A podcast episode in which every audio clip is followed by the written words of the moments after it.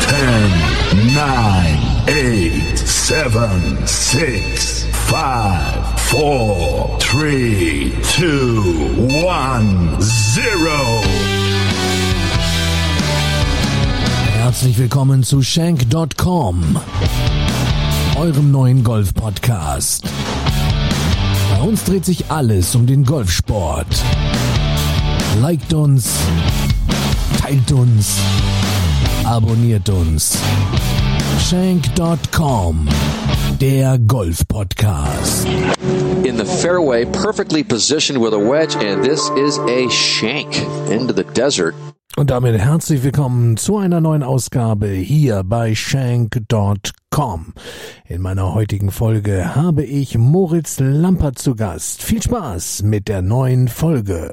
Ich freue mich, dass er in meiner neuen Folge sich heute die Zeit genommen hat. Moritz Lampert, hallo Mo, wie geht's dir? Hallo, äh, mir geht's gut, vielen Dank. Ich hoffe dir auch. Äh, danke, dass ich dabei sein kann. Mit Shank war ich natürlich ein bisschen skeptisch, aber ähm, ich bin mir sicher, dass wir ein gutes Gespräch haben dann. Absolut. Du hattest ja, als ich dich angesprochen habe, erst gesagt, ah, das ist ja irgendwie doch äh, so ein außergewöhnlicher, ungewöhnlicher, angsteinflößender Name, Shank.com. Aber ich hatte dir ja erzählt, dieser Podcast ist dem schlimmsten Schlag im Golf gewidmet und ähm, jeder Golfer und inklusive mir, ich habe das wie gesagt auch mal in einer Folge erzählt, ich habe mal, glaube ich, drei Monate im Sommer an dieser, ja, an dieser Pest gelitten und habe allerdings auch einen Vorteil. Ich glaube, ich kenne jetzt alle 148 Drills, die es auf YouTube gibt gegen den Shank. Also wenn einer ein Problem damit hat, wenn ich auch kein Pro bin, aber ähm, da kann ich ihm helfen.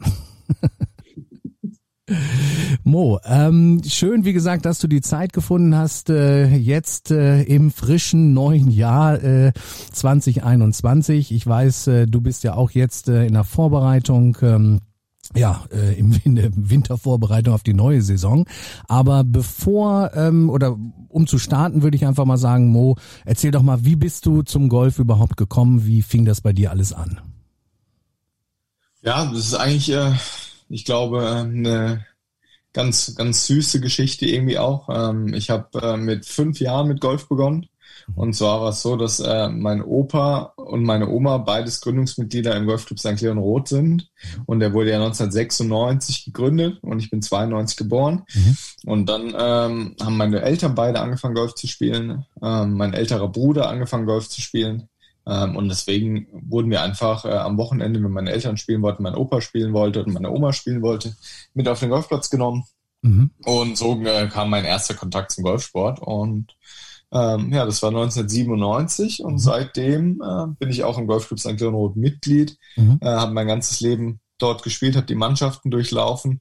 Und äh, das Schöne ist, dass mein Opa auch jetzt noch aktiv ist, meine Eltern aktiv sind ähm, und wir auch dann so mit meiner Schwester zusammen und auch mit meinem Bruder zusammen einfach äh, ja auch familiäre Runden drehen können. Und das ist eigentlich das, was äh, finde ich den Golfsport so einzigartig macht und ich äh, das Glück hatte, dann mein Hobby zum Beruf zu machen. Absolut, das ist mega. Und du sagst ja, die Caroline dann auch angefixt vom Golf. Ähm, ja, das ist äh, auch nur im Golf möglich, im Golfsport, dass alle miteinander spielen können, die ganze Familie. Und in St. Leon Roth hast du natürlich auch äh, ja die besten golferischen Bedingungen von Anfang an gehabt. Ne? Ja, also ähm, ich glaube, da jeder äh, in, in Golf Deutschland kennt den Golfclub St. Leon Roth was äh, der Herr Hopp da auf die Beine gestellt hat in den letzten jetzt knapp 25 Jahren, ist wirklich absolut beeindruckend. Mhm. Und ähm, man sieht einfach, wie die Anlage sich stetig weiterentwickelt. Jetzt äh, vor einigen Jahren kam das Vegodrom dazu, was äh, ein riesen Pitching-Grün ist. Jetzt gerade kurz vor Weihnachten wurde eine neue Pitching-Area eingerichtet. Wir haben eine Indoor-Anlage, wir haben ein großes Athletikcenter und einfach die äh, Betreuung ist professionell. Mhm. Der Zustand der Anlage ist super und ich hab, hatte natürlich auch das Glück, dass ich ähm, in Sandhausen aufgewachsen bin, Mhm. was die meisten wahrscheinlich jetzt aus der zweiten Bundesliga kennen, Ja, klar. weil es vor Sandhausen in der zweiten Fußball-Bundesliga spielt. Mhm. Ähm, und ich einfach hier aufgewachsen bin und St. Roth nur eine 15-Minuten-Fahrt mit dem Auto weg ist. Mhm. Ähm, deswegen ist es natürlich für mich super. Ich wohne weiterhin daheim praktisch Mhm. in, in meinem Heimatort Mhm. und habe äh, für mich den besten Golfclub Deutschlands direkt um die Ecke. Das ist perfekt. Ähnlich so ein bisschen wie bei mir. Ich bin ja auch schon froh, dass ich Mitglied im Green Eagle bin, der drei Minuten von mir entfernt ist und wir auch wirklich da vieles Tolles äh, auf die Beine gestellt bekommen haben, was jetzt die Plätze, die Übungsmöglichkeiten etc. angeht. Also insofern ist das natürlich immer ein absoluter Bonus. Äh, ja, und bei dir ging es natürlich dann auch gleich los. Ne? Also du ähm, hast dich dann ja auch äh, amateurmäßig unwahrscheinlich äh, schnell und gut entwickelt, sag ich mal. Ja, genau. Also ich habe äh, relativ schnell die Freude am Golfsport gefunden, mhm. wurde dann auch relativ schnell gut, aber hatte auch äh, als ich ja, noch jünger war, andere Interessen. Ich habe bis ich irgendwie 13 war noch Eishockey gespielt, habe vorher Judo gemacht. Mhm. Ähm, und aber dann als ich so 12, 13 war, war für mich dann irgendwie klar, dass ähm, einfach mit in der Kombination mit der Schule ich nicht drei Sportarten gleichzeitig machen konnte. Mhm. Und deswegen äh, war, war Golf war immer meine erste Wahl. Mhm. Ich war dann, hatte glaube ich dann mit Handicap, äh, mit 13 Handicap 0 ähm, habe mich dann wow. mit zwölf in die Baden-Württemberg-Auswahl reingespielt, ähm, wo ich sehr dankbar darüber war, dass mich der damalige Trainer Tobi Heim als Zwölfjährigen da in die Auswahl genommen hat. Mhm. Ähm, und auch heute viele meiner Fähigkeiten, auch so Disziplinen, die ich an den Tag lege, habe ich, hab ich bei ihm damals gelernt. Mhm. Ähm, bin dann mit 15 die jungen Nationalmannschaft beko bekommen. Das war Ende 2007, also Winter 2007. Mhm. Und hatte dann eigentlich 2000 2008 bis dato mein äh, erfolgreichstes Jahr. Mhm. Ich habe damals als 16-Jähriger dann die äh, Swiss Amateur gewonnen, mhm. also die offiziellen Amateurmeisterschaften der Schweiz. Ähm, dann wurde ich Dritter bei den European Young Masters, was die äh, Europameisterschaft der unter 16-Jährigen ist, und habe mich dann dadurch für den Junior Ryder Cup qualifiziert, der damals in Amerika war. Mhm.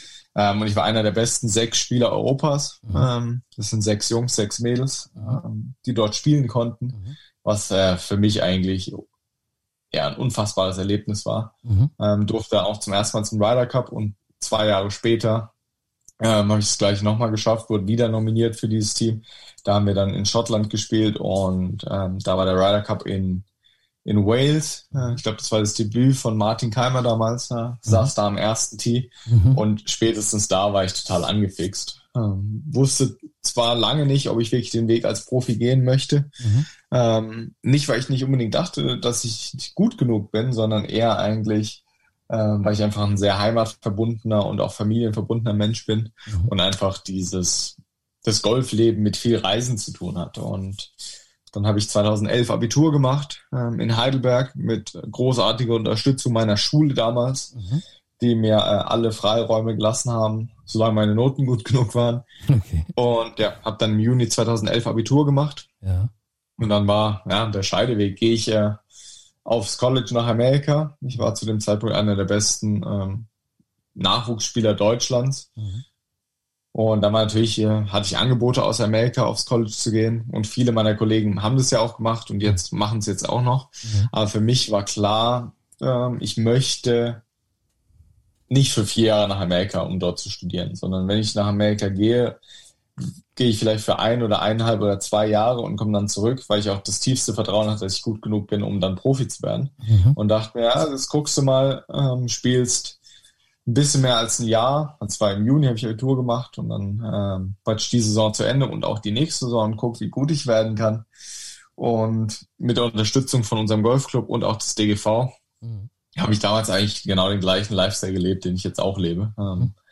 Bin durch die Welt gereist, habe Turniere in Australien gespielt, äh, war in Amerika zum Training und dann die ganzen Turniere in Europa. Äh, habe mich sehr gut entwickelt und habe dann, würde ich sagen, rückblickend eine der besten Amateursaisons eben des DGV gespielt. Natürlich, was Matthias Schmidt jetzt abliefert mit seinem zweifachen Europameistertitel ist grandios. Ich habe ähm, mich in die äh, Top 10 der Weltrangliste vorgespielt in, in, dem Jahr und dann Ende 2012 mich für die Q-School angemeldet. Mhm. Und äh, für die Hörer, die es vielleicht nicht wissen, wenn man sich da anmeldet, melden sich über 1000 Leute an und am Ende schaffen es 20 mhm. oder 25, glaube ich. Mhm und habe mich dann über die erste, über das erste Turnier, in, wo ich Vierter, habe mich in die zweite Stage gespielt, wurde da wieder Vierter und bei der dritten Stage, wo es dann tatsächlich um die Wurst geht, in sechs Runden auch mhm. als Vierter für die European Tour qualifiziert und war dann als 20-jähriger volles European Tour Mitglied. Das war schon. Das heißt, du hast aber dann 2012, also wo du jetzt durch diese ja, Phasen, durch die Qualifying Stages gerauscht bist,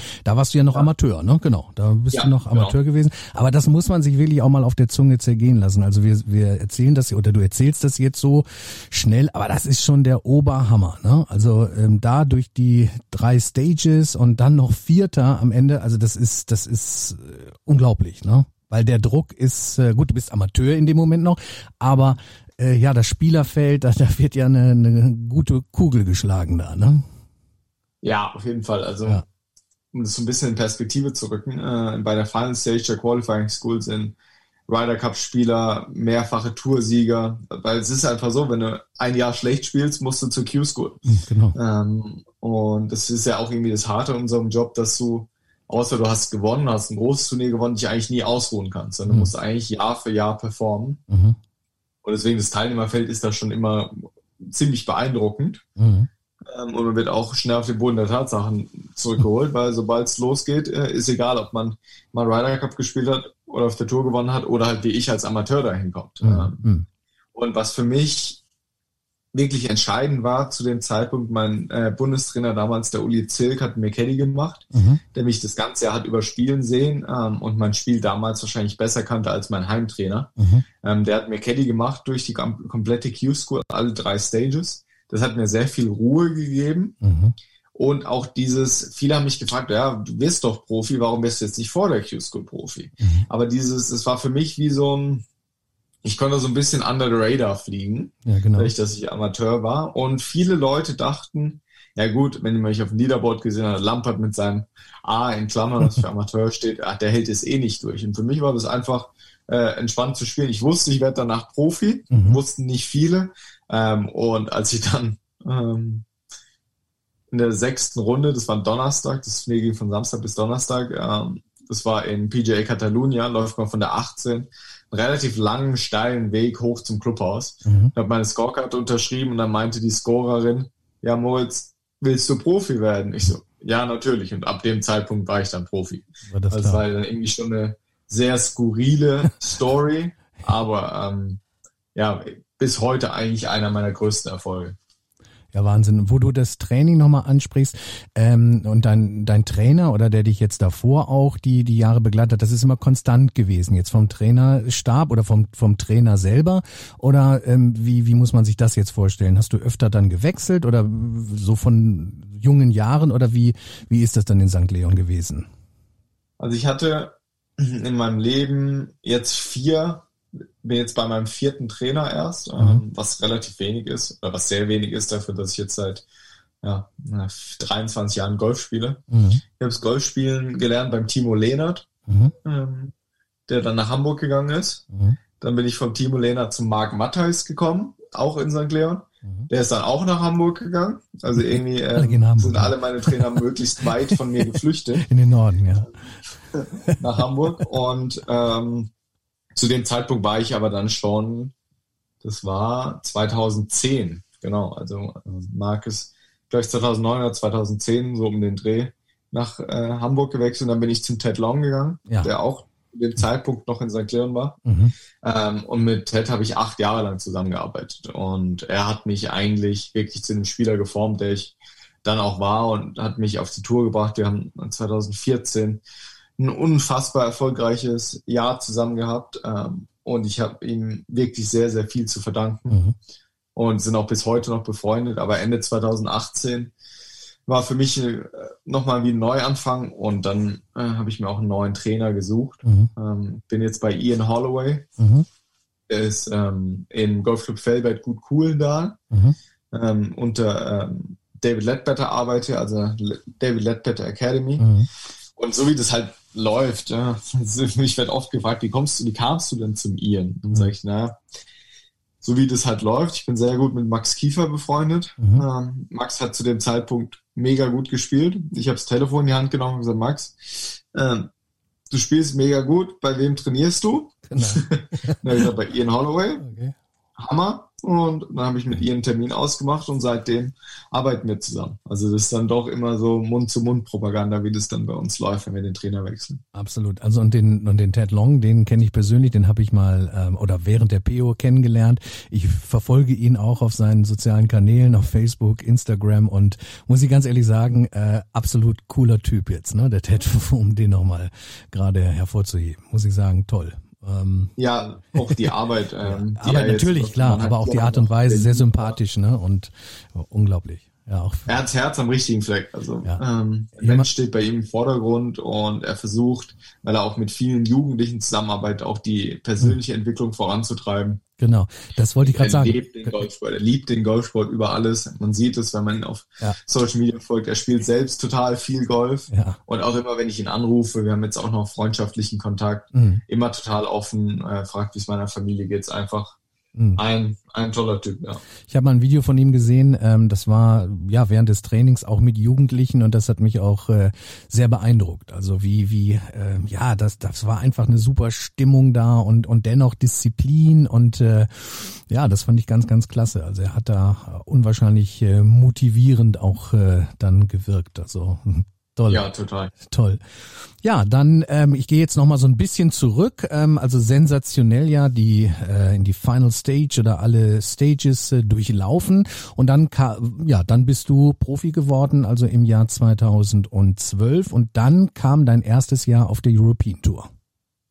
Wie ist ja, das, genau. äh, wie, wie ist es so vom, ja, wie fühlt sich das dann an vom, vom Mindset oder, oder überhaupt, äh, wenn man dann, äh, ja, jetzt ist man Pro, jetzt hat man die Tourkarte, die hochbegehrte, plant dann natürlich die komplette Saison. Ich weiß jetzt nicht auf die gesamte Saison, wie viel, wie viel Turniere du dann gespielt hast 2013, aber ja, das ist ja jetzt dann auch nochmal ein Step halt, ne? Das, was man wollte, was man ja auch erreicht hat dann, ne?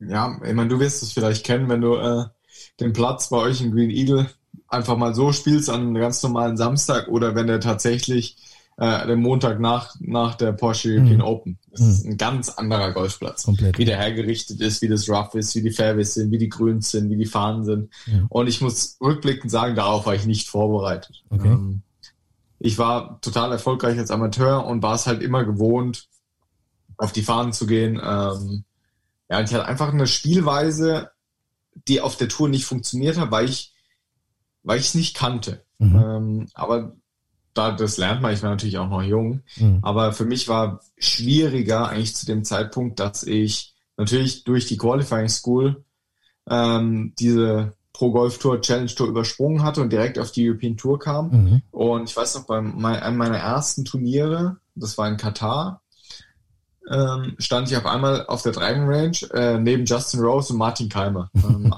meine Idole. Martin kannte ich dann zwar schon ein bisschen, mhm. aber trotzdem, das ist ähm, von der Qualität des Golfs nochmal ein Riesen-Step gewesen. Mhm. Aber ich habe total aufgehört, auf mich selbst zu schauen, sondern viel rechts und links geschaut. Ja. Ah, da ist ja. Justin Rose, da ist ähm, Martin Keimer, wer auch immer dann war. Mhm und habe mir angeschaut, was machen die denn so? Wie mhm. trainieren die so? Wie schwingen die?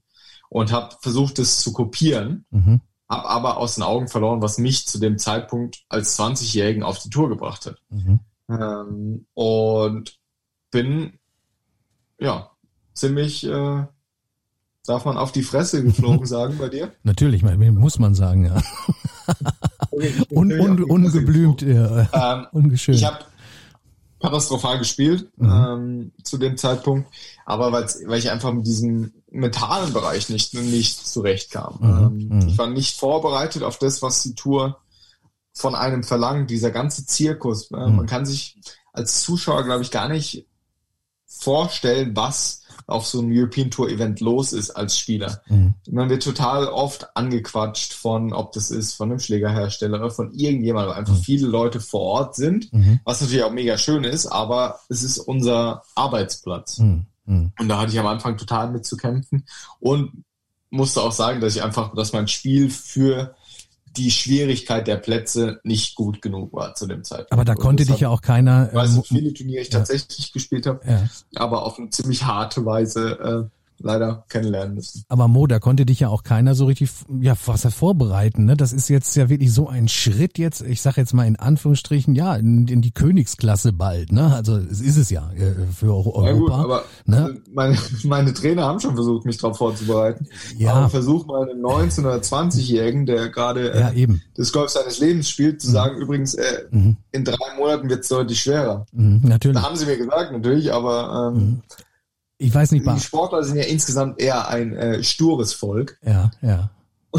also äh, ich mein Trainer haben versucht, mich darauf vorzubereiten, aber mhm. ich habe einfach nicht wirklich zugehört. Klar, wenn man dann auch in dieser Situation steckt und ich, ich glaube, ich hatte mit einem Profi ja auch eine Folge, war es mit Alex Knappe oder jetzt mit Bene Staben, ich glaube mit Alex Knappe war das irgendwie, wo, wo das so eine ähnliche Situation war, also wo er dann auch so ein bisschen auf der Range war und, und weg von sich selber, so mehr zu, zu den anderen geschaut hat und plötzlich keinen Ball mehr richtig getroffen hat auf der Range und irgendwie völlig frustriert. Ich glaube, das war aber noch vor dem Turnier, also in der Vorbereitung oder, oder vor der Pro Proberunde und richtig, richtig fertig war in dem Moment, weil, weil er da irgendwie die, die Bälle jetzt plötzlich überhaupt nicht mehr getroffen hat. Also für seine Verhältnisse jetzt. Und das deckt sich ja so ein bisschen. Also es ist unglaublich, wenn man so, so aus mentaler Sicht, wir sind immer wieder, also wir kommen immer wieder bei meinen Folgen, und das ist auch schön so, auf diesen mentalen Aspekt zurück, weil ich meine, ihr schlagt alle einen mega Ball, ähm, aber da gibt's dann doch noch was eben zwischen den Ohren, was da manchmal ähm, für Probleme sorgen kann, ne?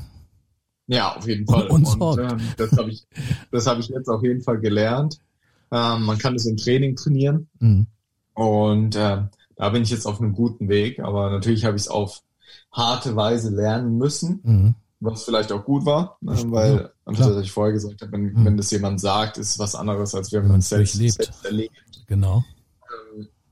Und ja, deswegen, ich schaue der Zukunft positiv ins Auge mhm. und hoffe natürlich, dass ich schnellstmöglich auf der Tour zurück bin und mich dann da mit dem Besten der Welt messen kann. Aber du hattest dann ähm, ja auch schon gut in der Situation ein Team um dich herum, klar, Trainerstab, äh, Mentaltrainer dann auch schon richtigen, also einen, einen eigenen Mentalcoach dann damals auch schon gehabt, 2013 oder war das ja. Thema ja auch schon, ne? Genau, weil das hat sich ja, ja so genau. die letzten Jahre sehr entwickelt. Auch ne? damals einfach als Teil der Nationalmannschaft. Ähm, genau ein super Team um mich rum mit einem Mentaltrainer dazu. Mhm.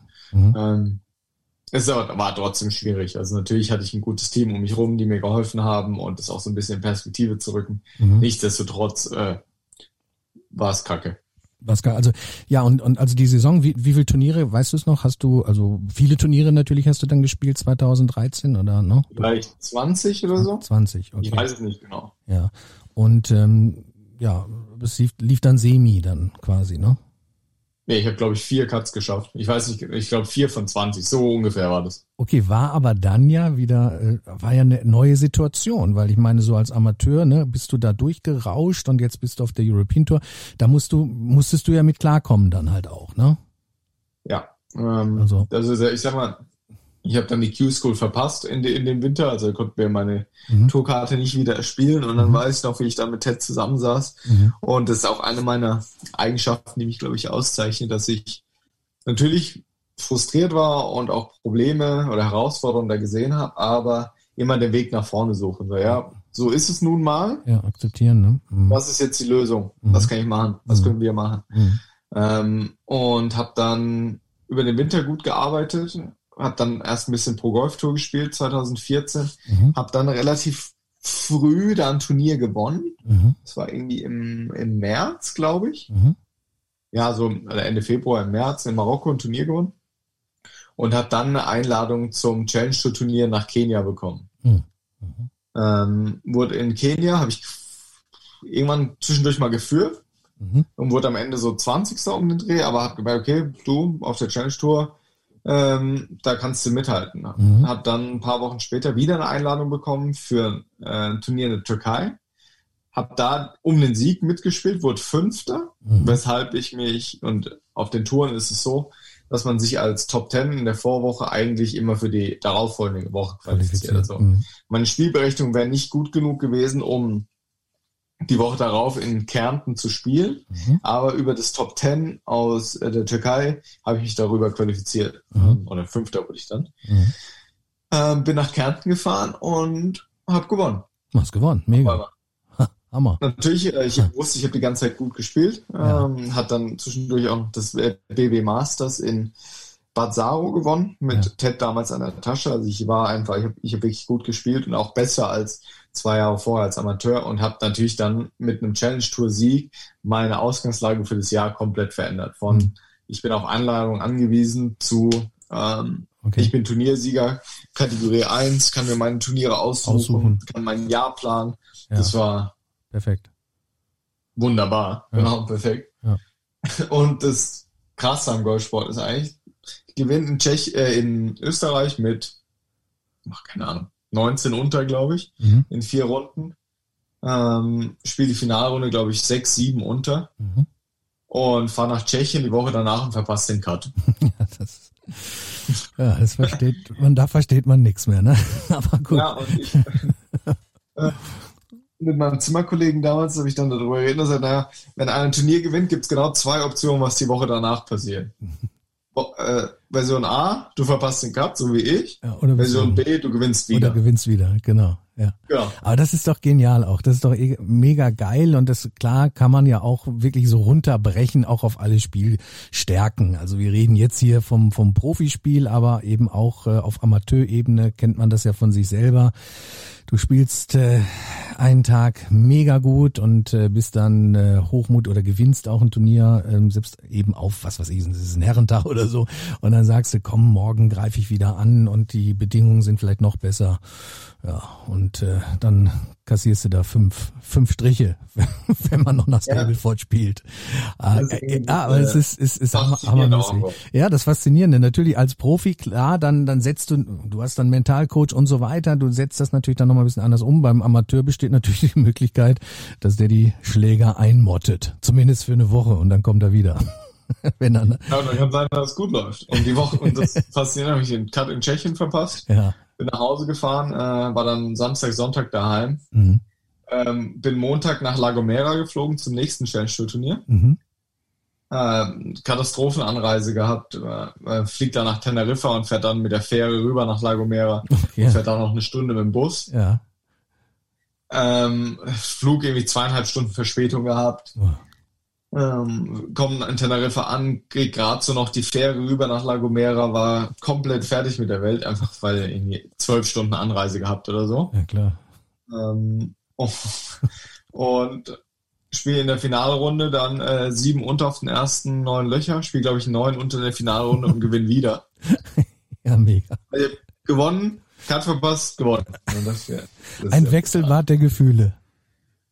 Ja, und äh, zu dem Zeitpunkt habe ich mich ja innerhalb von drei Wochen von ich, ich bin auf Invites angewiesen Mhm. zu noch einmal gewinnen und ich bin direkt wieder auf der European Tour. Ja, genau. Weil wenn man dreimal gewinnt auf der Challenge Tour, darf man, steigt man ja direkt auch, auch auf auf die European Tour. Ja. Es gibt ja die Möglichkeit, entweder äh, dreimal zu gewinnen oder am Ende des Jahres über die Rangliste sich hochzuspielen. Ja. Ja. Und natürlich war ich dann, wie soll man sagt, Talk of the Tour. Weil jedes Mal, wenn ich aufgetiert habe beim Turnier, Mhm. War die Chance da, dass ich gewinne und direkt auf der European Tour bin. Mega. Ja, das muss man auch erstmal Und bringen, ja. danach habe ich, hab ich glaube ich, zwei Wochen frei gemacht. Mhm. Und dann kam relativ bald schon das Turnier in Bad Griesbach. Mhm. Ähm, also das Deutsche Challenge Tour Turnier, was im Moment leider nicht stattfindet, was äh, sehr, sehr schade ist, dass wir kein Challenge Tour Turnier in Europa, äh, in Deutschland haben. Mhm. Auch für uns Spieler und Spielmöglichkeiten wäre es sehr wichtig, wenn wir mal wieder eins hätten. Mhm. Das ist ein anderes Thema. Mhm. Ähm, und da habe ich in der Finalrunde mit meinem sehr guten Freund Bernd Ritthammer gespielt und Bernd, mit ja. Sebastian Duhl, Mhm. der jetzt unser Damentrainer im Golfclub St. Leon Roth ist. Also Mhm. Golf äh, ist doch ein sehr kleiner Zirkus. Ja, das Golf stimmt. Deutschland. genau. Und äh, da wurde ich dann Zwölfter. Mhm. Und eine Woche später war er in Schottland. Da war ich dann geteilt, äh, ich glaube, geteilt in der Führung vor der Finalrunde. Mhm. Dann kannst du dir vorstellen, was da los war. Mhm. Absolut Golf verrückt. Schottland, Mhm. alle Zeitungen, weil das Jahr vorher Brooks Köpka, äh, glaube ich, in Schottland gewonnen hat, Mhm. um auf die European Tour aufzusteigen. Okay. Mhm. Ähm, und da war ich mit Andrew Johnson, also mit Andrew Beef Johnson, Beef, ja. geteilt in der Finalrunde. Okay. und fange an, Dreipad an der 1, Dreipad an der 3, Bogie an der 5. So irgendwie. Ich war drei über nach 5. Okay. Und er fängt irgendwie an, drei unter nach 5. Also ich war hoffnungslos. Mhm. auf dem 30. Platz oder so. Mhm. Also haben wir schön die, äh, die Chance vergeigt, äh, mhm. in Schottland auf die European Tour zu spielen. Mhm. Und ähm, Loch an der 9, 9 ist Paar 3, so ein 10 Meter Putt zum Birdie. Mein Caddy damals sagt, okay, let's go. Let's go und spiele dann äh, die nächsten, also die letzten 10 Löcher, 7 unter und werde noch Zweiter. Hammer.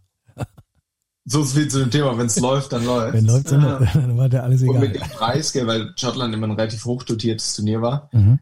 war es klar, dass ich mich über die Endjahresrangliste auf die European Tour spielen werde. Mhm. Mhm. Also das hat besiegelt. Mhm. Das war für, für mich natürlich unglaublich, weil Anfang des Jahres war mein Ziel, Challenge Tour, da gut spielen und dann äh, das Jahr drauf versuchen, die European Tour anzugreifen. Mhm. Und dann stand ich da Mitte Juli mit meiner Tourkarte in der Tasche und dachte, das ging wieder einfach viel, viel schneller als geplant. Ja. Und kurz darauf sind wir nach Aserbaidschan geflogen. Mhm. Ähm, zum ersten Mal war die European, äh, die, äh, die European Tour und Challenge Tour war dort äh, zum ersten Mal vor Ort auf einem ganz neuen Golfplatz. Mhm. Im absoluten Nirgendwo. ähm, Niemandsland. Und also ich, ich kannte bis dahin nur Baku. Mhm. Und dann sind wir auf von Baku zweieinhalb Stunden mit dem Bus ins absolute Nichts gefahren. Und da war der Golfplatz. Okay. War Hotel, Golfplatz und sonst nichts. Toller Golfplatz gewesen. Mhm. Ähm, fangen auch wieder an. Erste Runde, drei über nach neun. Nicht gut gespielt. Und dann irgendwie noch eine Even-Paar-Runde ins Clubhaus gerettet. Mhm. Und am nächsten Tag fange ich an, äh, Paar, Paar Igel. Loch aus 100 Metern zum Igel ein an meinem dritten Loch mhm. was damals die, was die 12 war, ich in der 10 gestartet bin. Mhm. Und kaum auf die 2, ich glaube, an der 2 war ich zu dem Zeitpunkt irgendwie auch keine 3 unter oder so. Mache eine 2, Eagle am Paar 5 und mache zwei Loch später ein Hole in One. In der 4. in der Runde habe ich einen Eagle am Paar 3, Paar 4 und Paar 5 gespielt. Unglaublich. Äh, spiele eine 65, spiele mich ins Turnier und am Ende gewinne ich das Turnier auch wieder und steige damit äh, auf die European Tour auf. Besser geht also nicht. Und das nach dem Start. Wenn, wenn du das in einem, in einem Film machen würdest, würde er sagen, ja, da warst du aber sehr kreativ, ja. was dir alles ausgedacht hast. Aber so, so ist Golf und so ist auch das ähm, Profitum im, im, im Golf. Also mhm. man braucht wenige Wochen, um sich nach oben zu spielen, wenn man tatsächlich in richtigen Wochen gut spielt. Mhm. Und dann hattest du wieder die, dann hattest du wieder die European Tour Card. Ja, so schnell ging es. In die Woche danach habe ich in Dänemark äh, meine European Tour Karte wieder in der Hand gehabt. Mhm. Und das was war dann Anfang August war. Und dann 2015 ging es wieder hoch. Genau. Dann genau. startet es wieder. 2014 European Tour gespielt und das ganze Jahr 2015. Mhm. Da habe ich schon deutlich besser gespielt, mhm. aber leider meine Karte auch nicht halten können. Mhm. Ähm, das heißt, 2016 mich dann wieder auf die European Tour, äh, auf die Challenge Tour runtergefallen, sorry. Mhm. Und seitdem war ich jetzt ein paar Mal nah dran, mir meine Karte wieder zu holen, aber ja, hat noch nicht ganz geklappt, deswegen hoffe ich natürlich auf 2021. Aber wenn du jetzt so dein aktuelles Spiel nimmst oder auch die Entwicklung, ähm, ja, das ist, ist top, ne? Es ist auf jeden Fall sehr vielversprechend. Mhm. Ähm, das, was ich vorhin kurz erwähnt hatte, mit diesem Training mit Druck. Ähm, ich, natürlich gibt es ein paar technische Nuancen, die noch besser werden können, mhm. aber das ist nicht der Grund, warum ich nicht auf der Tour spiele, sondern ähm, ich arbeite sehr intensiv an meinem Driver, mhm. ähm, weil mein Eisenspiel, Patten ist immer sehr gut. Mhm. Wenn es irgendwo manchmal ein bisschen klemmt, ist es vom Tee und da versuche ich mich jetzt möglichst stark unter Stress zu setzen im Training, um da Lösungen zu finden. Habe jetzt auch äh, von meinem Partner Titleist den neuen TSI 3 Driver mhm. und muss sagen, ist ein Game Changer. Mhm. Ich schlage ihn ja, 12 bis 15 Meter weiter. Okay.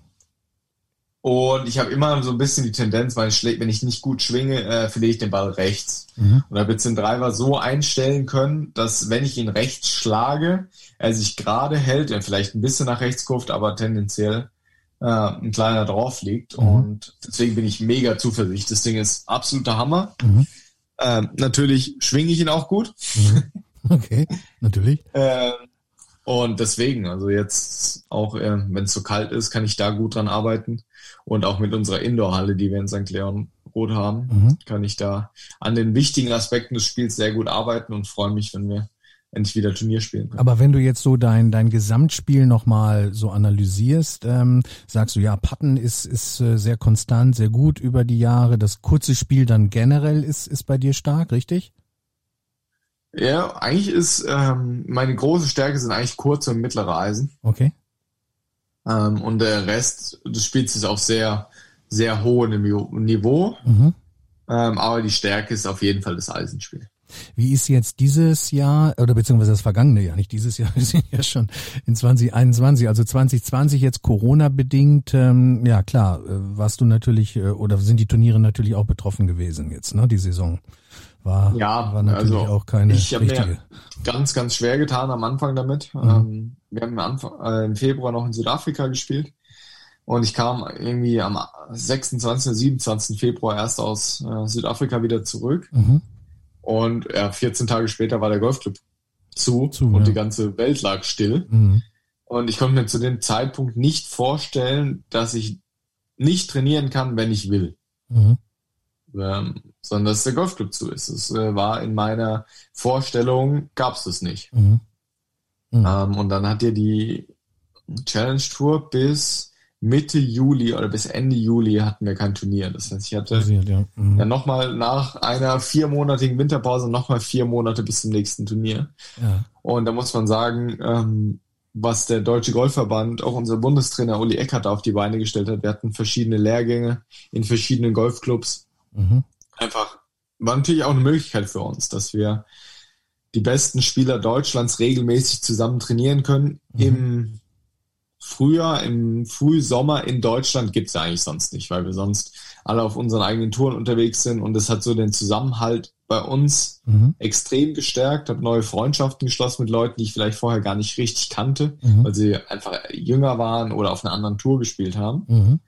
Und dann haben wir ähm, im Juli wieder gespielt, aber auch zweimal in Österreich und danach, glaube ich, wieder sechs Wochen nicht. Mhm.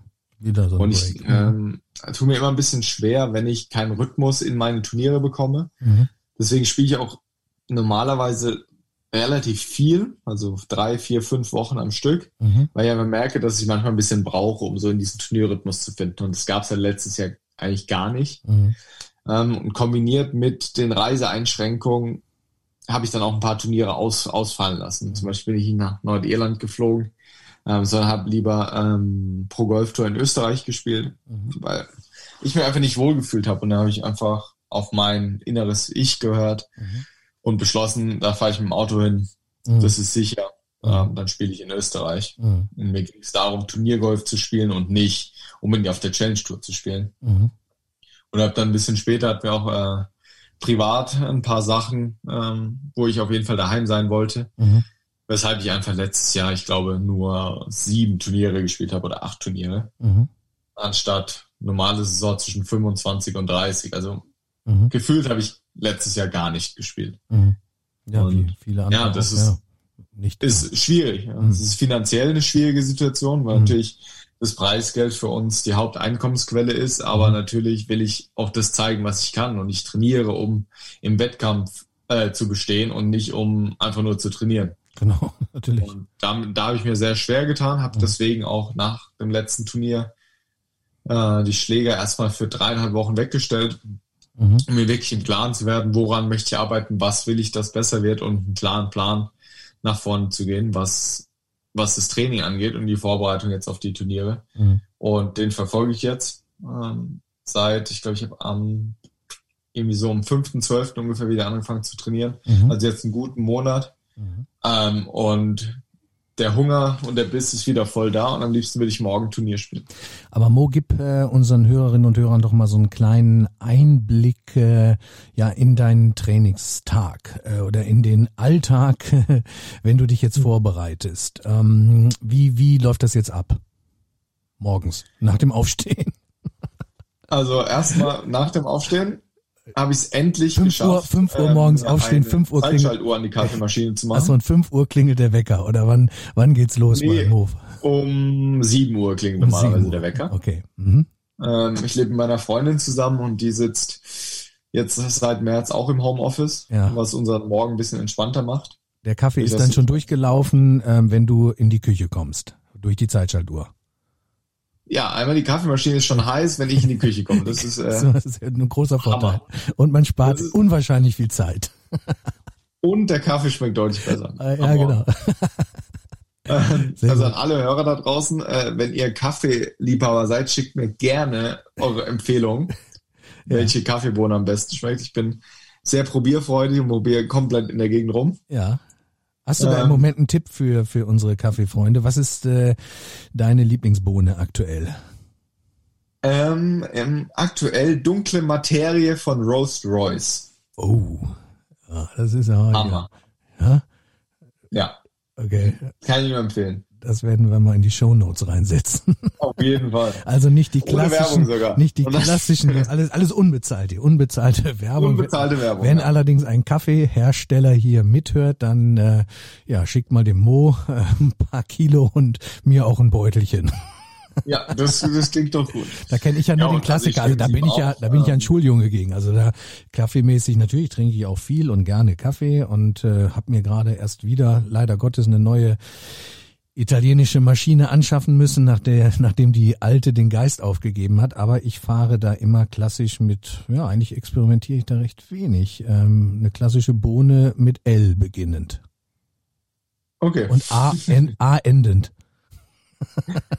okay, dann wissen wir, glaube ich, alle, welche du meinst. alle. Aber du, wie gesagt, das musst du mir nachher nochmal kurz, äh, das muss ich mir aufschreiben. Ich habe gerade keinen Stift und Zettel zur Hand, äh, Stift und Zettel zur Hand. Das hörte sie. Sag's nochmal, wie, wie, wie heißt die Bohne? Dunkle Materie von Roast Royce. Ich weiß nicht, ob sie Roast online Royce äh, erinnert mich an eine Sängerin früher. Ja, okay. Mein Bundestrainer, der Uli Eckert, ähm, der ist äh, Kaffee-Nerd schlechthin. Ähm, die haben auch in Weiden in der Oberpfalz, also wenn jemand aus Weiden der Oberpfalz kommt, ja, Grüße. geht unbedingt in die Cafés ja. von ihm. Ähm, die ja jetzt geschlossen sind. Die, ja stimmt, blöd. Leider Gottes. Im Sommer dann. Im Sommer hoffentlich wieder, ja. ja. Und probiert den Kaffee. Wirklich lecker. Und den ähm, ja, kann, wo kriege ich denn die Bohne? Kann also ich, die online kann ich die online bestellen, die Bohne, um das abzuschließen? Muss ich mal schauen, muss ich mal fragen nächste Woche. Frage mal. So, jetzt läuft der Kaffee, der Kaffee, Kaffee ist durchgelaufen, die edle Bohne, genau, und dann damit äh, wächst du dich erstmal schön auf. Ja, wobei äh, ich äh, viel schlafe immer, das heißt, ich bin eigentlich ausgeschlafen, aber ich mag einfach den Geschmack. Mhm. Auf dem Turnier trinke ich zum Beispiel gar keinen Kaffee. Mhm sondern eher mal einen Tee. Ähm, aber dann mache ich Frühstück und gehe meistens um, ja, ziemlich genau um acht, mhm. kurz vor acht aus dem Haus. Mo, entschuldige, dass ich unterbreche. Dieses Thema Schlaf, was du gerade angesprochen hast, das ist ja ein ja. unwahrscheinlich wichtiges. Ich persönlich, und ich habe schon überlegt, ob ich da nicht irgendwann mal so eine Solo-Folge mache. Ich, ich, bin wirklich niemand, der jetzt bislang in dem, meinem Podcast, ich habe die Gäste stehen im Vordergrund, aber ich habe ein, ein Produkt, äh, das ja benutze ich jetzt seit anderthalb Jahren. Ähm, und zwar kennst du das vielleicht auch, das Whoop-Band, ne? Äh, da war ich einer, glaube ich, einer, glaube ich, der ersten mit in Deutschland, äh, weil ich hatte das damals recherchiert und kaum gefunden und da bin ich ein absoluter Fan von. Deswegen zum Thema Schlaf, ne, ist unter anderem eine von drei wichtigen Komponenten. Ähm, ja. ja, sowieso fürs fürs fürs Training, für die für die Recovery und alles. Also acht Stunden mindestens, ne, sollten wir schlafen. Ja, also me meistens ist es so, also wenn wir jetzt nochmal zurückgehen, ich gehe meistens um ja, um zehn ins Bett mhm. und stehe um sieben auf. Mhm. So ist eigentlich mein Rhythmus, wenn ich daheim bin. Genau, immer Auf dem Turnier ist es natürlich ein bisschen mhm. anders. Kommt mhm. auch an, wann meine Tea Time für, für die Turnierrunde tatsächlich ist. Genau. Aber so zehn bis sieben ist eigentlich für mich ein ganz guter Rhythmus. Aber das ist so äh, wichtig, ne? Oft belächelt. Ja dafür, wie viel ich schlafe, aber nein, Gott, aber das ist ist ja auch erwiesen. Es ist so wichtig, dass man a ähm, diese gewisse Anzahl an Schlafstunden hat und b und das ist, glaube ich, genauso wichtig, diesen Rhythmus zu haben. Ne? Also immer zur gleichen Zeit äh, ins Bett zu gehen und dann auch zur gleichen Zeit dann dementsprechend aufzustehen. Äh, denn nichts umsonst ist es ja so, dass die Kinder auch, ne, da ist es ja ganz normal. Weißt du, wie man, die Kinder gehen immer dann ins Bett und stehen dann auf. Da wird es ja irgendwie, da ist es normal, aber bei den Erwachsenen ändert sich das dann immer. Ne? Mal gehe ich dann ins Bett, mal dann. Und das ist nicht gut. Ne? Also nee, also diese, ja, diese. Schon den Rhythmus da immer, immer das, den Körper den gleichen, die gleichen äh, Zeitplan da irgendwo geben, ne? Ja, genau. Und das ist ja mit Mahlzeiten ja auch nicht anders. Genau so. Ne? So, da war ich jetzt, Entschuldigung, ich wollte nicht, also jetzt, äh, genau, sind wir ähm, in der noch am frühen Vormittag, nämlich morgens. Ja, genau. Ähm, und dann, wie gesagt, meist gehe ich zwischen 7.45 oder 8, 7.45 und 8 Uhr aus dem Haus. Mhm. Und habe ja zum Glück nur einen 15-minütigen Arbeitsweg nach St. Leon Roth. Mhm. Und dann kommt es natürlich darauf an, äh, ist jetzt Winter, ist Sommer. Mhm. Ähm, vielleicht erzähle ich einfach kurz beides. Mhm. Wenn ich jetzt, jetzt im Winter, wo es einfach kalt ist und leider der Golfplatz meistens vormittags noch geschlossen ist, also die, der tatsächliche Platz, Mhm. äh, wegen Frost, ist es so, dass ich ähm, an der Indoorhalle Mhm. meinen Vormittag verbringe, dass Mhm. ich irgendwie um, ja, dann bin ich um kurz nach acht dort, ähm, mache meistens eine halbe Stunde Putt-Technik-Training mit einem Spiegel ähm, für die Startrichtung Mhm. und verschiedene Drills, wo ich weiß, ähm, die helfen mir persönlich, Mhm. technisch. Dann noch eine halbe Stunde irgendwelche Performance-Drills. Also ich versuche eigentlich meine Einheiten, ob das langes Spiel, kurzes Spiel, Putten, wie auch immer, so zu unterteilen, dass ich erst ein kleines Technik-Check-up mache und danach ein Performance-Drill, Mhm. der messbar ist. Und da mache ich eigentlich auch immer die gleichen Übungen, um einfach zu gucken, ob, ob ich mich entwickle. Mhm. Aber sag, gib- sag mal ruhig so eine Übung mal gerade. Ja, zum Beispiel Konkret. ganz simpel, ähm, nach dem Putten-Technik-Training, je nachdem, ob ich jetzt einen Drill, einen Performance-Drill für tatsächlich Hole-Out oder für ähm, Distance Control, also Pace Control machen will. Mhm. Ähm, ein Drill, den ich regelmäßig mache, ist ähm, sechs Putts aus sechs Fuß, sechs Putts aus sieben Fuß, sechs Putts aus acht Fuß. Mhm. Ähm, also 18 Putts insgesamt. Mhm. Wie, und wie viele mache ich rein? Mhm. Und das Ziel ist dann bei mir 15 von 18 reinzumachen. Mhm. Klingt erstmal nicht so viel, weil die Putts ja kurz sind. Mhm. Aber äh, wenn das jemand von euch macht, werdet ihr merken, dass äh, 15 von 18 ist schon verdammt Das ist gut. schon eine Hammerleistung, ja. Mhm. Und ich natürlich auch versuche im Training dann diesen Anspruch an mich sehr, sehr hoch zu stellen. Das heißt, ähm, die Übungen sind so schwer, Mhm. dass ich meistens die Übung nicht schaffe. Mhm. Also wenn ich sage, ich will 15 von 18 schaffen, dann pendle ich mich meistens irgendwo bei 12, 13, 14 ein. Mhm. Und ich muss wirklich einen herausragenden Tag haben, um die Übung abzuschließen, um 15 zu haben. Mhm. Okay. Also das Ziel, ich könnte natürlich auch sagen, ich versuche 5 von 18 reinzumachen. mhm. Dann ist, äh, ja, die kriege ich einhändig blind rein. So sagen, ja, rückwärts. Ja. ja. Mhm. Ähm, dann nach dem Putt-Training gehe ich, äh, das mache ich meistens im ersten Obergeschoss bei uns in der Halle. Danach gehe ich unten äh, aufs Chipping-Grün. Wo ist eigentlich fast ein Pitching-Grün, wo man so bis 30, 35 Meter Schläge machen kann. Ähm, das Grün ist sehr onduliert, Mhm. reagiert äh, ähnlich wie ein Grün draußen. Und auch da mache ich wieder äh, erstmal einen Technikteil, Mhm. Ähm, ob das flache Chips, hohe Chips, wie auch immer. Also das Ähm, ist natürlich nachdem, alles Kunstgrün. Also das heißt, und auch da Genau, die Qualität wollte ich noch gerade äh, wissen. Die die die Qualität jetzt des des Grüns oder beziehungsweise des äh, ja das ist äh, ganz normal, äh, nicht normal, aber das ist äh, Kunst Kunstrasen dann alles, Das ne? ist ein Kunstrasen, genau. Das ist ein Kunstrasen. äh, Kunstrasengemisch. Mhm. Ich weiß genau, wie es aufgebaut ist. Irgendwie aus Sand, Granulat und Mhm. Kunstrasen, was dann Ja. unter schweren Walzen platt Mhm. gemacht wurde. Mhm. Weil vom Patten Äh, kennen wir das ja. reagiert wie ein richtiges Grün. Genau. Also der Ball spinnt, der Ball Mhm. spinnt nicht, je nachdem, wie man, wie man ihn trifft. Mhm. Und außenrum sind äh, verschiedene Matten, Mhm. die so ein bisschen Semiraff symbolisieren sollen oder auch Fairway. Ah, ist schon mega, ne? Also das das sucht auch seinesgleichen, ne? Ich glaube, das gibt Ja, und, und, das, und das Tolle ist, dass ich Mhm. das ja meistens morgens trainiere und in St. Leon Roth ja auch äh, sehr, sehr viele äh, Jugendliche mhm. aktiv sind, die meistens ja in der Schule sind, wenn ich äh, komme. Stimmt. Das heißt, bis auf ein paar meiner Kollegen bin ich eigentlich morgens fast alleine in der Halle und kann Mhm. mich da komplett austoben. Mhm. Ähm, dann mache ich ja so 45 Minuten bis Stunde ähm, Short Game Mhm. und dann haben wir auch eine Möglichkeit in der Indoor-Halle ins Netz zu schlagen, also volle Schläge ins Netz zu machen. Ähm, und ich habe mich jetzt, ist jetzt eine der Veränderungen, die ich gemacht habe für dieses Jahr, dass mein Techniktraining im langen Spiel ausschließlich Indoor stattfindet. Ah ja. Weil ich einfach gemerkt habe, dass ich einfach durch meine Fähigkeit, die ich mir jetzt über die letzten Jahre angeeignet habe, wenn der Ball nach links geht, kann ich beim nächsten Ball kompensieren, dass er nicht mehr nach links geht. Mhm. Und es steht so ein bisschen der technischen Veränderung im Weg, Mhm. Ähm, wenn ich auch versuche, auf den Ballflug zu reagieren. Wenn ich wirklich was technisch ändern möchte, ist der Ballflug ja sekundär. Mhm. Natürlich, das Ziel, was ich damit verfolge, ist, dass der Ballflug konstanter wird oder sich in eine bestimmte Richtung entwickelt. Mhm. Aber ähm, wenn ich auf den Ballflug reagiere, bin ich ja weg von dem, dass ich jetzt die Technik ändern möchte. Mhm. Und einfach, wenn ich den Ball ins Netz knalle, merke ich zwar, wo ich ihn auf der Schlagfläche treffe, Mhm. aber der fliegt nach 10 Metern ins Netz. Das heißt, ich habe kein Keine- Feedback über die Flugkurve. Über die Flugkurve, genau. Mhm. Mhm. ähm, und das hilft mir immens. Mhm. Also ich mache deutlich schneller und bessere Fortschritte, nachhaltigere Fortschritte, wenn ich das Techniktraining indoor mache, im. Vergleich zur Driving Range. Das ist interessant, ja. Aha. Okay. Ähm, das geht dann so eine halbe Stunde, das heißt, ja, zweieinhalb Stunden, knapp drei Stunden dann auf der Anlage. Mhm. Dann ist meistens 11 Uhr, kurz nach 11. Mhm. Dann äh, habe ich meine Thermoskanne dabei, wo äh, Tee drin ist. Oh, ich dachte jetzt der Kaffee. Der Tee ist vielleicht eine Kleinigkeit und gehe dann aber raus auf die Driving Range. Mhm. Ähm, und da ist dann reine, reine Performance Mhm. Drill. Ähm, das sind eigentlich drei oder vier Drills, die ich mache. Das ist ein, meistens halt irgendein Approach Mhm. Drill. Das heißt irgendwas zwischen 50 und 185, 190 Meter mit Trackman. Mhm.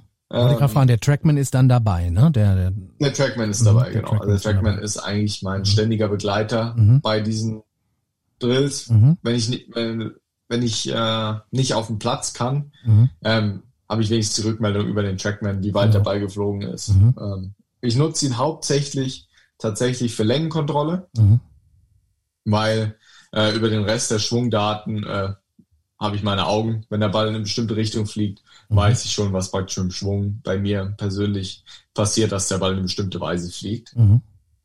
Ähm, und dann mache ich meistens ja, zwei bis zweieinhalb Stunden auf der Driving Range. Mhm. Und wir haben ja das Glück, dass die Driving Range bei uns überdacht ist und Heizstrahler an der Range. Das heißt, eigentlich ist es egal, ähm, wie kalt es ist. Mhm. Und dadurch, dass wir ja auch im Süden sind und bei uns ist das Wetter viel besser als in Hamburg, muss man Mhm. natürlich sagen, Mhm. du sicher weißt. Mhm. Natürlich. Und überall ist das Wetter besser als in Hamburg. Ich glaube, das Aber ist bei ein uns ist Mysterium. wirklich viel besser.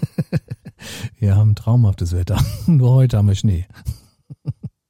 Und äh, ja, dann ist es meistens, ja, dann ist so halb zwei um den Dreh rum. Mhm. Und das Schöne ist, wir haben jetzt auch seit mehreren Jahren unseren eigenen Fitnesstrain äh, Fitnessbereich Mhm.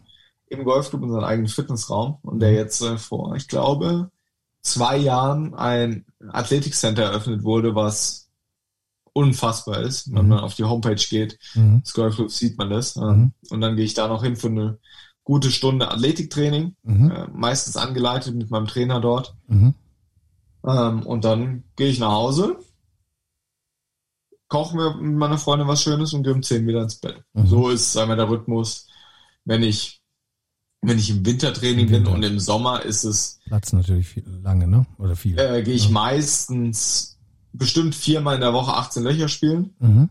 Am Morgen, also ich ich gehe morgens auf den Golfplatz. Dann aber früher, dass ich so um halb acht dort bin, dass ich um acht Uhr abschlagen kann, Mhm. weil es sonst einfach zu voll wird. Mhm. und ich dann zu lange brauche, dann spiele ich 18 Löcher und mache dann entweder noch eine Range-Einheit oder eine kurze Spieleinheit Mhm. und gehe danach ins Fitnessstudio. Also dann ist der Trainingsanteil deutlich geringer, Mhm.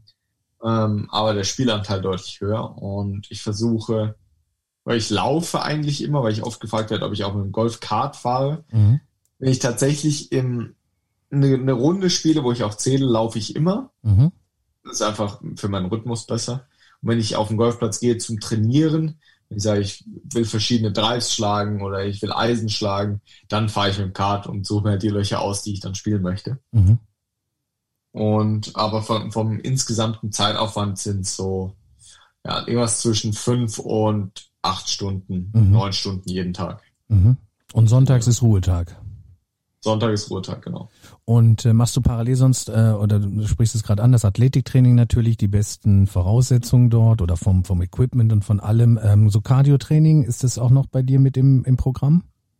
Äh, gehört auf jeden Fall zum Athletikbereich dazu, ja. Ja, also machst du dann ähm, ja Laufband oder Fahrrad oder was, was, was, Stepper oder was, was machst du da cardiotechnisch? Äh, Laufband oder Ruderergometer. Oder Die Rudern, okay, Rowing, ja. ja. Aber ich hasse Rudern. Deswegen muss ich immer rudern, weil ich hasse es. Aber Laufband ist schön, ne? Ja, ich laufe wenn dann draußen. Mhm. Das ist mir lieber. Ja gut, im Winter meine ich jetzt, aber ja gut, da kannst du natürlich auch Ja, draußen gut. laufen, solange einen der, Pulli an. Ja, wollte gerade sagen, ne? den Zwiebellook. Ja, cool. Und ähm, ja, die anderen Kollegen trifft man dann auch ab und zu mal. Was heißt ab und zu mal? Die, die trainieren ja auch dann in St. Leon. Einige. Erstmal, ja, wer ist so alles dabei? Ellen John, der ist auch fleißig immer, ne? Genau, also ähm, natürlich in St. Leon Roth ist einfach ein großer Club. Jeder, mhm. der schon mal da war, weiß, wie mhm. groß der Club ist und wie viele Mitglieder wir haben, was ich vorhin auch meinte, wie viele Jugendliche wir haben. Mhm. Und ähm, im Moment, äh, ich trainiere sehr viel mit meiner Schwester auch zusammen, mit der mhm. Caroline, ja. ähm, die auf der Ladies European Tour spielt. Mhm. Mit der müsste ich ja noch mal eine extra Folge mache, machen. Die auf der Challenge Tour spielt und dann auch die Leonie Hahn, Leonie. die auch auf der Ladies European Tour spielt. Ähm, mhm. Wir sehen uns täglich eigentlich, wobei ähm, ich im Trainingsalltag tatsächlich nur mit meiner Schwester zu tun habe. Mhm.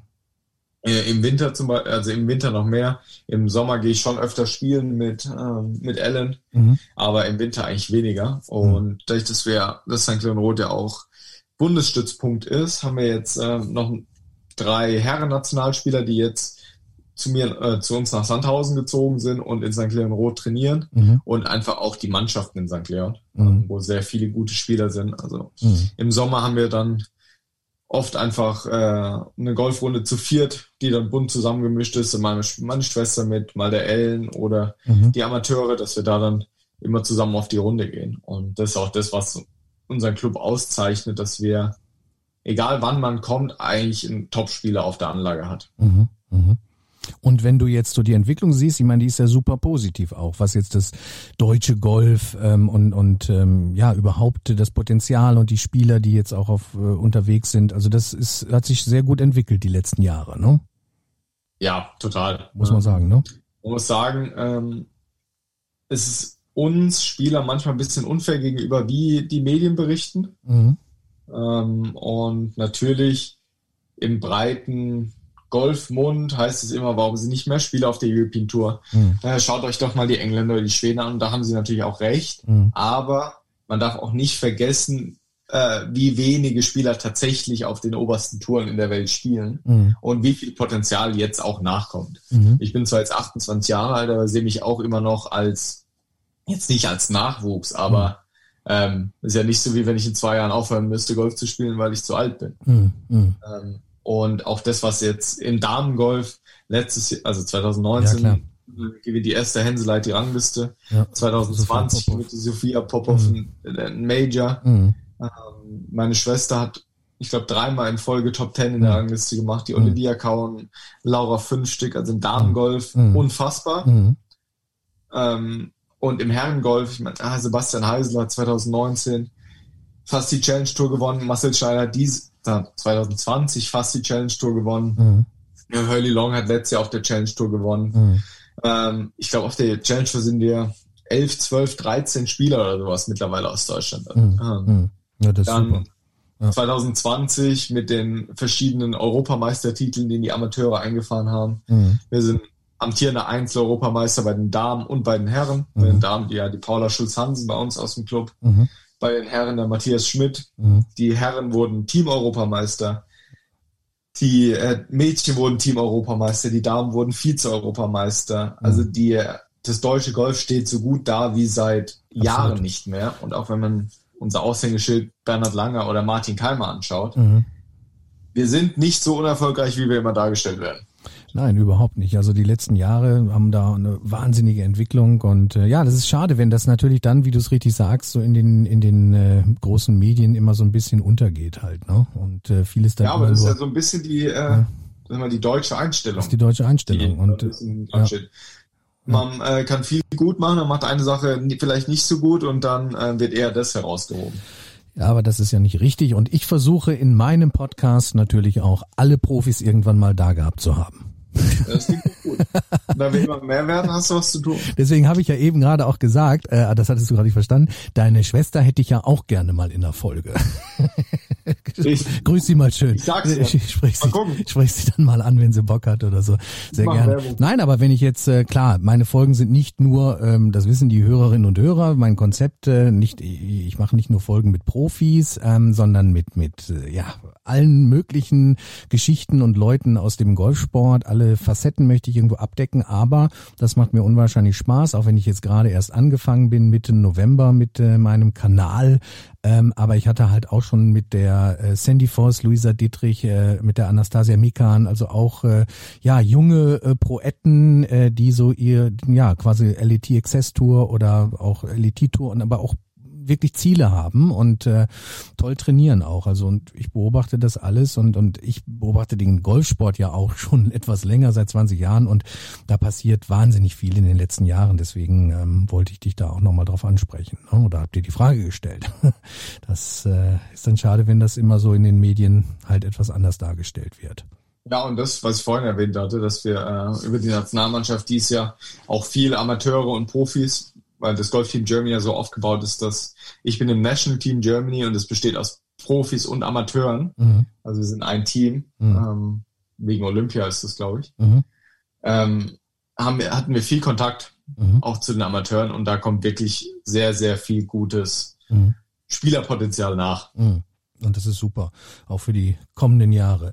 Mo, Auf deine, dein Ziel jetzt ist klar. Ähm, ja, äh, dein Spiel ist äh, sehr stark aktuell, wie du sagst. Du hast viele Ziele, wir brauchen Ziele. European Tour ist natürlich dann auch wieder das, das Ziel, ne? Ja, ganz ja, klar. Ganz klar, ne? In diesem Jahr ist, äh, ist das Ziel European Tour. European Tour.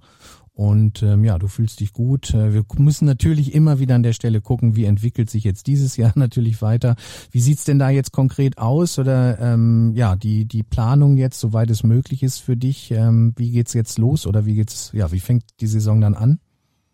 Ähm, ja, schwierig natürlich ja. im Moment, ja. ähm, weil es keiner genau so weiß, wie mhm. sich das jetzt entwickelt. Aber ähm, wir haben jetzt drei Turniere in Südafrika wieder geplant, mhm. Anfang Februar. Mhm. Ähm, erst in Fancourt, dann in Kapstadt und dann in der Nähe von Johannesburg drei Turniere. Mhm. Ob die stattfinden, steht im Moment ein bisschen in den Sternen. Mhm. Ähm, ich hoffe es natürlich und ansonsten würde es Mitte Mai dann losgehen, mhm. wobei wir unseren äh, Turnierkalender von der Challenge Tour für dieses Jahr noch nicht haben. Mhm. Ähm, okay. Nein, wir sind jetzt Anfang, Anfang Januar ja, und ich glaube, dass die Challenge Tour auch ein bisschen schauen muss, wie sich das entwickelt. Mhm. Ich hoffe, dass wir einen vollen Kalender haben werden in, im Sommer, mhm. aber wie das genau aussieht, weiß ich nicht. Deswegen mhm. ist meine Planung jetzt auch eher kurzfristig, dass ja. es in vier Wochen nach Südafrika geht, ja. hoffentlich. Und darauf dann einen guten Grundstein für die Saison legen kann. Mhm.